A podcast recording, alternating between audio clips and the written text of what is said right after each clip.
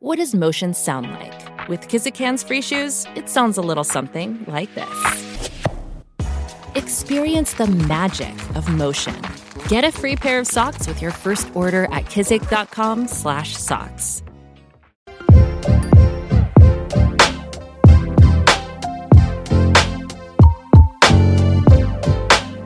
Mi gente, mi gente, mi gente, bienvenidos a Hablemos Podcast. Y aquí estamos otra vez, el aplauso. Señora, a mí me gusta el intro. Siempre me gusta escuchar el intro. Raúl Figuereo, señores, tranquilo de, este- de aquel lado, como siempre. Como siempre, hermano, todo bien, eh, gracias al Señor. Una Ay, vez ay, más, ay. aquí vamos a tratar esto te- estos temas que son bien, eh, siempre edificantes y son necesarios en la juventud cristiana y en la juventud en general porque es importante. Son temas que usualmente no se tratan. Y en, Claro. este, en este día yo creo que el tema de hoy estará muy interesante. ¿Qué tenemos hoy, más? Men, en el día de hoy eh, vamos a hablar como siempre, temas que, que no se suelen hablar y que esto es más como, como una, una meditación eh, con Oh. respecto a lo que nosotros tenemos en el día de hoy. Eh, algunas cosas que se ignoran pero que pasan muy a frecuentes dentro de nuestros jóvenes. Tú eres pastor de jóvenes actualmente, yo he sido ya pastor de jóvenes. Y siempre en la manada de jóvenes que nosotros estamos trabajando y estamos supervisando, siempre hay uno o dos o tres, inclusive a veces hasta la mitad de jóvenes que están desencantados, están desanimados, están eh, indecisos, se sienten como que están en un limbo espiritual, no se sienten identificados con la iglesia, ni se sienten identificados con nada. Pero eh, a veces sienten una, una atracción mucho más allá para lo que es cosas del mundo. Y están en una indecisión. No saben si, si seguir sirviendo a Dios o si dejarlo todo y irse al mundo. Entonces, no sé si tú has tenido de esos jóvenes dentro de tu congregación o, de- o dentro de tus jóvenes que tú estás eh, discipulando, estás supervisando. Sí, realmente, realmente me ha sucedido, pero me llama mucho la atención, tú sabes, que esos jóvenes que dicen estar indecisos, ellos, eh, cuando tú conversas con ellos de manera profunda, tú te das cuenta de que ellos están seguros de lo que no quieren hacer y no están seguros de lo que quieren hacer. ¿Cómo es? ¿Cómo es? ¿Cómo es? Exacto. Ellos eso. están, ellos, ellos están seguros de lo que no quieren, Uh, pero no están seguros de lo que deben hacer. Mm, Me explico. mm, Cuando, profundo. cuando, sí, me explico. Cuando no están seguros, por ejemplo, cuando están seguros de lo que no quieren, tú le haces la siguiente pregunta. Eh, mano, eh, ¿qué pasa que no estás asistiendo a la iglesia? ¿Qué, qué sucede? Eh, no sé. Ese, ese es el no sé, ese es el no sé con más seguridad que yo he escuchado en mi vida. Tan seguro de que ellos no saben qué eh, Ellos quieren. están seguros de que no saben. Ellos Dios- te dicen, Dios yo no mío. sé. Pero ¿qué te está sucediendo? Dime, ¿eh, eh, ¿es algo personal tuyo? ¿Tú tienes algún tipo de, de- de problema en la escuela? ¿Algún amigo, la novia? No sé. Eh, no, no sé. Entonces ay, mira cuando tú le preguntas que, que si ellos quieren ir a la iglesia. ¿Tú quieres ir a la iglesia? Bueno, mira, eh, realmente No. tengo muchas cosas que hacer. Realmente, eh, ¿qué te digo? Hay muchas cosas que tengo que, que me están impidiendo eh, el ir a la iglesia. ¿Y, ¿y qué te digo? Eh, son O sea- cosas de la vida. No, no sabría explicarte el por qué yo no me puedo alejar a Dios. Pero sí estoy seguro de que no quiero estar en no. la iglesia. Estoy Sí. plenamente seguro de que no quiero estar en la iglesia, pero no Pero no sé saben cómo explicarte. ¿Por Exacto, qué? pero no sé cómo explicarte cómo mantenerme en la iglesia. Entonces, es como si fuese mm. una. ¿Me entiendes? ambivalencia. Una, una ambivalencia. Tan am- am- ambivalente. Eso, Sí, eso claro. es muy natural y, y eso es un, un territorio eh, que, que es peligroso porque a eso yo personalmente son lo que lo, lo- lo que yo personalmente lo defino como, como gente que están tibia porque no tan frío ni tampoco tan caliente, tan tibio. Porque, porque, ¿Por qué lo identifico como tibio? Porque ellos van a seguir yendo a la iglesia, aunque no quieran ir, por no manifestar de que no quieren estar en la iglesia. Entonces se ponen una máscara de que sí, de que estoy en esto, de que, de que estoy aquí full y me estoy mezclando entre el, que está aquí, pero realmente no quiero estar aquí. Entonces, lamentablemente es un, se pone en esa situación donde llegará el momento que el Espíritu Santo lo va a definir y tú sabes lo que dice la Biblia con la gente, con los tibios, que lo va a vomitar. Ahora se da el otro caso. Están de estos jóvenes que ahora no solamente son parte del grupo juvenil, pero ahora son jóvenes que también toman participación en los ministerios. Tenemos jóvenes que son músicos, jóvenes que son dirigentes de escuela bíblica, dirigentes de alabanza, y están en ese estado. ¿Qué, tú puedes decir con, de, esos jóvenes que, están en, en esta situación de liderazgo, que tienen que dirigir, pero a la misma vez están en una ambivalencia, en un limbo espiritual de que ni siquiera saben si quieren estar en la iglesia o no? Mira, cuando una persona llega a ser líder hmm. eh, de cualquier departamento de la iglesia, es porque en esa persona se vieron actitudes. Estamos hablando del plano ideal, eh, cuando una persona tiene el llamado a ser maestro, cuando tiene el llamado pastoral, que se preocupa por las ovejas, no sea solamente el pastor, el pastor general, sino un pastor de jóvenes, de damas, caballeros.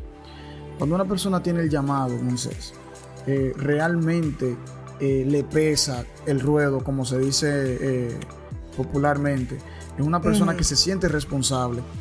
Pero cuando una persona con ese llamado se siente, digamos, ambivalente, es porque de cierta manera está teniendo una batalla interna. Tú sabes que cuando vamos a Gálatas 5, ahí vemos la, la batalla que hay entre la carne y el espíritu. O sea, eso es algo normal que no solamente los líderes, sino todo cristiano va a tener.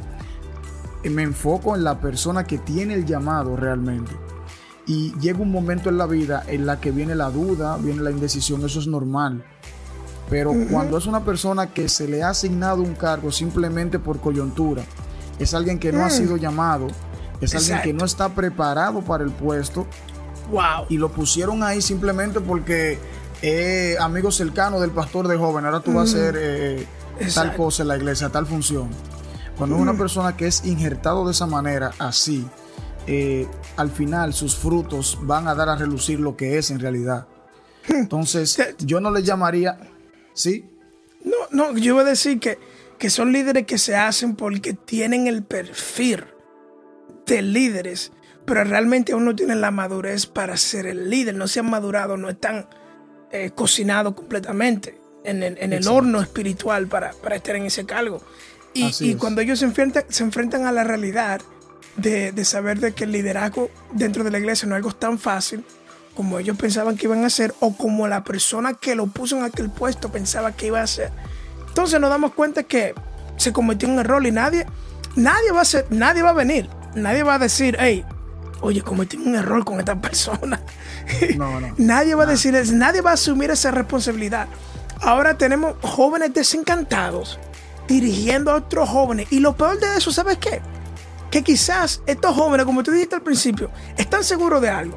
Están seguros de que no quieren que nadie se dé cuenta de que ellos están desanimados o que están a punto de soltar la toalla. Y van a tener que forzarse a sí mismos a tener que empujar a otros que están desanimados. Así es. Gente cansada empujando a otros que están cansados. Exactamente, ahí no vamos a llegar a ningún lugar, porque eso es como si fuese un ciego guiando a otro ciego. Dios mío. Pero mira qué pasa, Moisés. Realmente la ambivalencia no viene de la noche a la mañana, eso viene con un descuido. Eso se trabaja. eso se trabaja, eso se trabaja de manera eh, sigilosa, porque ¿Por qué te digo que empieza con un descuido? Es porque cuando las personas empiezan a dudar de su fe hmm. por situaciones que externas, es porque internamente ellos no han trabajado su relación con Dios. Exacto, sabemos que, un cuestionamiento. Sabemos que, exactamente, sabemos que todo lo externo que tú ves es el resultado de tu interior. Hmm. Cuando una persona empieza a buscar, a tener intimidad con Dios y empieza a sanar las llagas, las, eh, eh, esos golpes que tiene en su corazón, cuando esa persona rinde todo ese tipo de situaciones al Señor, en lo oculto, en su interior, mm. el Señor va a empezar a sanar todas las heridas que esa persona tiene. Por consiguiente, ¿qué va a pasar? Al frente de los demás, bueno, los demás van a ver a un líder que los va a guiar a la voluntad perfecta de Dios. ¿Por qué? Porque en su interior primero él fue sanado. Ahora él puede sanar a otros. Entonces la indecisión es producto muchas veces de un descuido. Si tú no pones los ojos en Jesús, cuando llega la situación, si no pusiste los ojos en Jesús, va a haber, va a haber problemas, serio problema. ¿Qué, tú piensas, ¿qué, tú piensas del entorno de, ese joven? Donde se mueve el trabajo, la escuela. ¿Tú crees que eso afecta también? claro que sí, mano. Hasta la misma iglesia. ¿Tú crees que, estando dentro de la iglesia, ese entorno afecta ese cuestionamiento interno de que si quiere seguir o no quiere seguir, que si quiere ser creyente o no quiere ser creyente? ¿Qué tú piensas del entorno del, del joven? Claro, mano, que eso influye. Eso influye. Mira, lo peor del mundo, lo peor del mundo es que una persona ciega le pregunte, o una persona dañada le pregunte a otro cómo arreglarse. Eso es lo peor. claro. Estoy sangrando, dame un consejo. Exacto. Yo, estoy sangrando y yo te veo a ti que tú te estás desangrando igual que yo. Entonces te pregunto, mano, ¿cómo yo hago para dejar de desangrarme?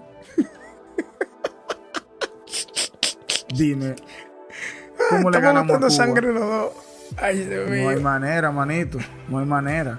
O sea, ese es el problema. Mira, cuando mayormente la Biblia dice que no podemos eh, ignorar las maquinaciones del enemigo. Eh, aunque Satanás no conozca tus pensamientos, Satanás sí ve tu comportamiento. Y como yo dije ahorita, como yo dije ahorita, lo que tú muestras en tu exterior es el resultado de lo que hay dentro de ti. Satanás no tiene que leer tu mente. Satanás nada más tiene que ver cómo tú actúas. tus, tus patterns. Exactamente, tus patrones. Y si tú y si tú estás indeciso, si tú estás ahora mismo no estás seguro de tu fe, Satanás lo sabe porque tú estás actuando conforme a esa indecisión.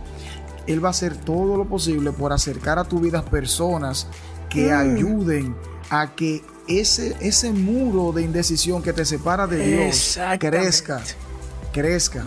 ¿Y qué sucede? Oye, caíste, caíste donde, donde, donde, yo quería llegar aquí con la próxima pregunta, pero sigue, sigue, que te voy a preguntar algo. Sigue.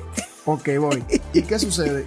Cuando, cuando tú, eh, indeciso, te, te juntas con las personas incorrectas, con las personas que al igual que tú, ya no, estás, ya no están indecisas, no, están completamente perdidas porque ya ese, ese muro de indecisión que tenían al principio cuando lidiaban con esa con esa ambivalencia, eh, ya no es el mismo, ya tiene ese muro totalmente arriba. Y esa persona tiene su mente cauterizada. Ya Satanás venció. Satanás venció en esa persona. Esa persona ahora qué va a hacer? Atraer a otros a que estén igual que ellos, en su condición. Lo primero que te van a decir es, mano, tú te indeciso de ir a la iglesia. Yo lo estuve así en un tiempo. Pero hmm. mira, mano, yo salí de la iglesia, me está yendo bien el trabajo, yo tiro para adelante y supuestamente estoy bien. Y supuestamente todo me va bien. O sea, yo no tengo, yo no necesito de la iglesia para nada. Así que si tú estás así, yo te recomiendo que hagas lo mismo que yo hice. Me salí de la iglesia, me cambié de círculo y mira ahora qué bien me está yendo. Sin embargo, eso es una trampa. A eso se le llama, aquí en Dominicana le dicen una jaula de oro. Por fuera se ve, por fuera se ve muy bonito. Y tú estás atrapado en esa realidad, pero tú estás lejos de Dios. wow. Oye, fíjate que tú estabas hablando de, las amistades. Y fíjate que, que se da muy, muy, se da muy a menudo, y esto es algo muy particular, particular, del que el que está desanimado no tiene una persona que lo confronte y le diga, no, mi hermano, vamos para arriba, vamos a echar para adelante. Siempre su mejor amigo o su persona de confianza no es cristiano. Y son las voces que están escuchando. Como que no, como que no encaja. No, no encaja. O sea, yo no quiero ir a la iglesia, no sé qué hacer. No sé si creer, si esto es real o no es real. Pero el mejor amigo que tiene es otro que ni siquiera entiende y conoce a Cristo.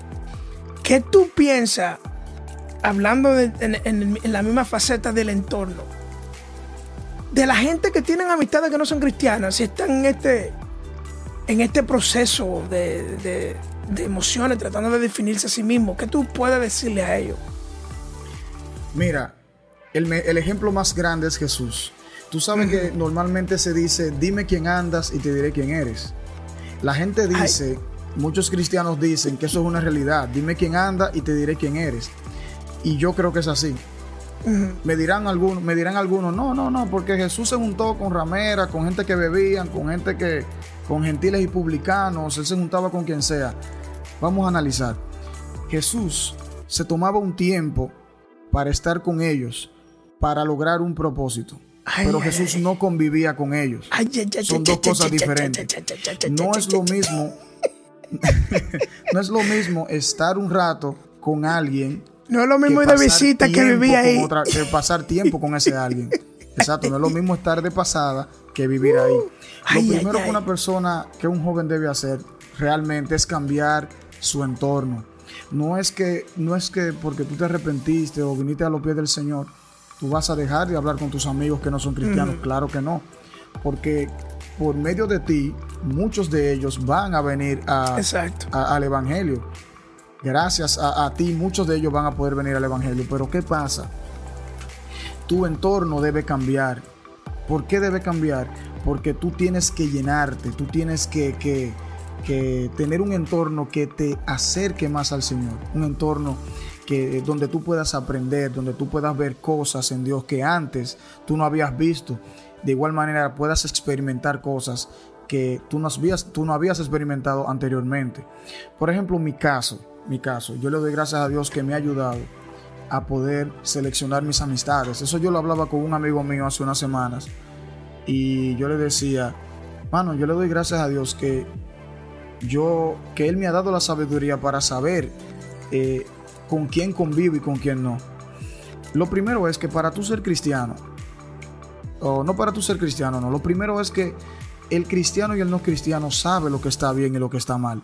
Ellos están claros de la realidad. Ellos están claros. Todos estamos claros de lo que es bueno y lo que no es bueno, siendo cristianos o no. Mm. Pero ¿qué pasa? Nosotros vamos a estar influenciados de manera más, más positiva eh, en un entorno cristiano. ¿Por qué? Porque el entorno cristiano busca siempre la manera de hacer las cosas bien. Porque queremos agradarle a Dios. Eh, las personas que no siguen al Señor tienen una, digamos que tienen una moral, tienen eh, cierto punto de vista sobre cómo deben ser las cosas, pero eso no quiere decir que ellos están atados hacer esas buenas cosas. Exacto. Porque muchas veces, muchas veces creen que el que no está en la iglesia tiene licencia para pecar y eso no es así. Mm, no, no, ah, no, porque yo, porque yo no estoy en la iglesia, yo puedo hacer lo que yo quiera total, ya yo no voy a una iglesia y no tengo a quién deberme, a, a, quién yo darle. Tengo permiso para hacer lo que me dé la gana. Exacto, yo tengo permiso para hacer lo que yo quiera porque yo no soy cristiano. Entonces no es lo correcto. Lo primero que debe hacer una persona que está indecisa es acercarse a alguien que sí esté seguro. Seleccionar tus amistades. Exacto. O sea, eso es un. Eso, eso debe ser como un. Como tú ves, como tú agarras una, una listas y, estás haciendo check marks. Estás marcando las cosas que tienen que ser prioridad para ti. Es juntarte con las personas que crean como tú, que sean de influencia positiva, de que sean de influencia para, para, para animarte a seguir en este camino. Porque la realidad es que el, camino de la fe, el camino del Evangelio, no es un camino que, es fácil. Jesús pagó sumamente un precio carísimo por eso. Fue el precio del, del camino hacia el Gólgota, del cargar nuestras cruz. Inclusive Jesús mismo en ese tiempo, en el tiempo, en el momento más importante de la historia de la raza humana, que era el camino hacia el Gólgota, encargando la cruz que llevaba la, era la, representación de todos los pecados de nosotros. Hasta en ese tiempo, el mismo Jesús, siendo Dios, necesitó ayuda. Lo ayudaron. Así es. Lo ayudaron. Eh, eh, eh, el, ¿Cómo, este, ¿Cómo se llama este muchacho? Que lo ayudó a Jesús. El sirineo. Ah, lo, ayudó. Sí, lo ayudó. Jesús hasta en ese momento lo ayudó. A veces todos esos pensamientos, esa ambivalencia, esas indecisiones, que si quiero seguir, que si me quiero rendir, que no debería estar ahí, que yo no creo que soy el adecuado para, para estar en la iglesia, porque estoy teniendo eh, flaquezas en esta área, en aquella área, mi identidad, un sinnúmero de cosas. Tú no tienes que cargar esa cruz tú solo. Y si, tú, y, si en tu entorno no hay personas que, que, te vayan a dar la mano y levantarte para que puedas seguir caminando, en vez de extenderte la mano y, y, decirte, mejor ríndete, ya yo estuve ahí, mira, estoy mejor. O sea, tú necesitas personas en tu entorno que te vayan a ayudar y que te vayan a motivar para seguir más adelante. No personas que vayan a, qué sé yo, a decirte que estás bien porque realmente no estás bien. Y mucha gente a veces, muchos jóvenes lo que quieren que le diga, sí, manito, está bien, no te preocupes. Y no es así. En, en, este momento nosotros no queremos sentir, hacerte sentirte que, oh, que está bien. No, no está bien. Ese estado no está bien. Ese estado mental, espiritual, emocional, no es un estado que tú quieras estar. Ni tampoco creo que, y tampoco creo que es el diseño que el Señor diseñó para que tú estés Así es. en ese, en ese, en ese, en ese estado. Creo que todas las cosas que el Señor hace, lo hace con la, intención de bendecir y con la intención de que tú te sientas completo en Él. Porque Él es nuestra, lo que nos completa, lo que a nosotros nos hace sentir eh, de que estamos en el camino correcto. Así que, joven que está por ahí, que está indeciso, si tú sientes que te quieres rendir, sientes que ya no encaja dentro del Evangelio, eso es una gran mentira. Raibel Figuereo. Joven, ¿Tú crees que realmente estás indeciso? ¿Realmente la juventud entiende que está indecisa? ¿O es que quizás alejarse del Señor es más fácil porque el corazón del hombre va de continuo siempre hacia el mal? Entonces estamos en unos tiempos donde es mucho más fácil alejarnos de Dios porque no nos cuesta. Hmm. Y realmente tenemos que aprender a valorar lo que nos cuesta. Y si estar con Dios, seguir a Cristo, nos cuesta, es porque más adelante vamos a tener una recompensa de vida eterna junto a Él, que vale mucho más que cualquier persona que ahora mismo quiera eh, dañar tu vida, quiera confundirte, quiera hacerte pasar por un camino que realmente no te agrada, pero como estás indeciso, has mm. quizás tomado la decisión de seguir ciegamente a, alguien cuyo líder es el corazón engañoso del que yo te estoy hablando.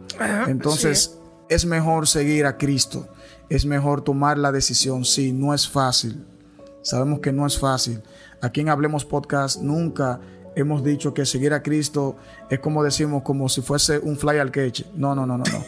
Jesucristo dice, Jesucristo dice, el que venga en pos de mí, niéguese a sí mismo, tome su cruz y sígame. Wow. Wow. Así que ya ustedes saben, he decidido seguir a Cristo. Así que mi gente, sí que es un gran placer. Ustedes saben que estamos siempre dispuestos para orar contigo, para bendecirte, para motivarte. Tú nunca estás solo. Eh, siéntete en confianza de escribirnos a través de las redes, escribirnos aquí mismo en, el canal de, YouTube.